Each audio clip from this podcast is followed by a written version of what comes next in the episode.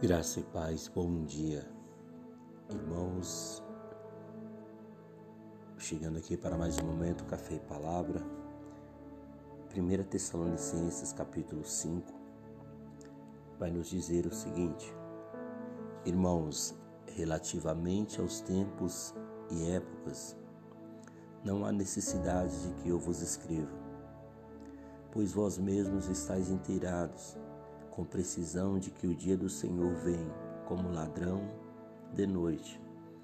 Quando andarem dizendo paz e segurança, eis que lhes sobrevirá repentina destruição, como vem as dores de parto, aqui está para dar a luz e de nenhum modo escaparão. É, nós vamos ver uma recomendação a estarmos prontos, preparados para o retorno de Cristo. Nós sabemos que o próprio Jesus, ele nos alertou a respeito de sermos vigilantes, a respeito da volta dele. E ele mesmo vai dizer que ele não sabia a hora, em Mateus 24, 36, né? mas ele disse que os crentes vendo os sinais, pode julgar quando o tempo está perto. Nós vamos ver que os sinais mostram que Jesus está para voltar, porque, como estudante da palavra de Deus, nós vemos que todas as revelações é, que a Bíblia fez a respeito do que aconteceria, que antecederia a volta de Jesus, nós estamos vendo acontecendo e em um ritmo muito rápido. Então, a minha pergunta, é o que eu sempre faço para mim, para todos a qual eu ministro, nós estamos preocupados com a volta do Senhor, nós estamos nos preparando para encontrar com o Senhor, porque de fato todos nós iremos encontrar com o Senhor. Todos nós iremos comparecer ante o tribunal de Cristo para prestar contas né, daquilo que temos feito. Nós não podemos permitir que as vanglórias deste mundo nos arranque da presença do Senhor e roube de nós o desejo de é, nos santificar a cada dia, porque a palavra de Deus está dizendo que Jesus vai voltar.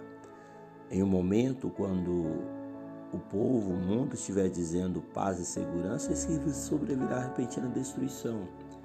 Isso acontece, é, é, nós terminamos 2019 muito otimista que 2020 é, as coisas iriam melhorar, porém 2020 já iniciou meados de março ali, né, com essa doença chamada coronavírus, onde muitos perderam seus empregos, né, perderam entes queridos, perderam muito, até a saúde, porque eu mesmo fui afetado por essa por esse mal e carrego em meu corpo sequelas né, até hoje e quem sabe né, para toda a vida sequelas desta doença. Então nós vemos que não dá para prever, não dá para dizermos que teremos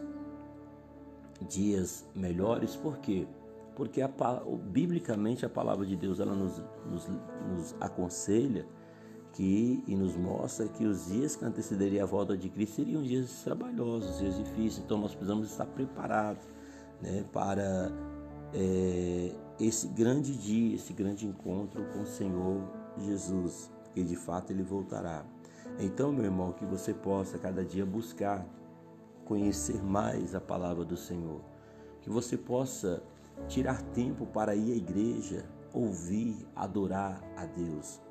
Não há outro lugar para nós buscarmos uma intimidade na palavra, um crescimento na palavra do que na casa do Senhor, porque ali somos ministrados, ali somos é, o Senhor iluminados pela palavra do Senhor a respeito da sua vontade.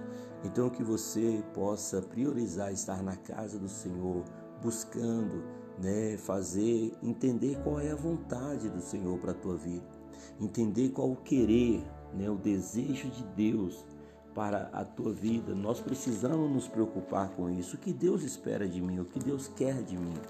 Né? Nós precisamos é, tentar o máximo, nos esforçar o máximo para agradar o nosso Deus.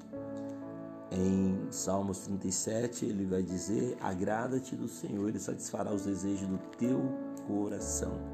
Que Deus possa te abençoar e esteja preparado Seja preparado porque a qualquer momento Jesus volta para buscar a tua noiva, para buscar a tua igreja.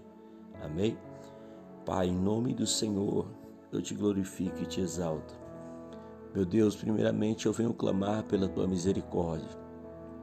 Eu venho clamar pela tua graça, porque sem a tua graça nenhum de nós salvaríamos. Sem a tua graça nenhum de nós, meu Pai, chegaríamos a Deus a salvação da nossa alma. Somos dependentes do Senhor. Meu Deus, em nome de Jesus, eu venho nesta manhã pedir ao Senhor, clamar ao Senhor por misericórdia, clamar ao Senhor, meu Deus, pela vida de toda, todos os seres humanos, meu Deus, bons, ruins, meu Deus, justos, injustos. Eu clamo para que todos venham ao conhecimento da verdade, se arrependam, meu Deus, que todos procurem buscar o Senhor, abandonar, ó Deus, aquilo, as suas ideologias humanas e buscar viver a vontade da tua palavra. Meu Deus, o Senhor deixou para nós esse manual de regra, o Senhor deixou para nós esse manual de conduta que é a Bíblia, que é a palavra do Senhor. Então, nos ajude, meu Pai, nos fortifique para vivermos esta palavra, para aplicarmos em nossas vidas a tua palavra. Pai, em nome de Jesus, eu quero abençoar a vida desse amigo ouvinte, a vida desse irmão que ouve a tua palavra, que ela possa gerar em nós transformação, mudança, meu Deus, e que nós possamos estar a cada dia vigilantes, atentos, preparados para esse grande encontro que teremos com o Senhor nos ares. Tenha compaixão, misericórdia das nossas vidas, da nossa casa, da nossa família, Pai, e nos dê o teu perdão, nos dê a tua ajuda, em nome de Jesus. Amém. Deus te abençoe, queridão. Tenha um dia abençoado, em nome de Jesus.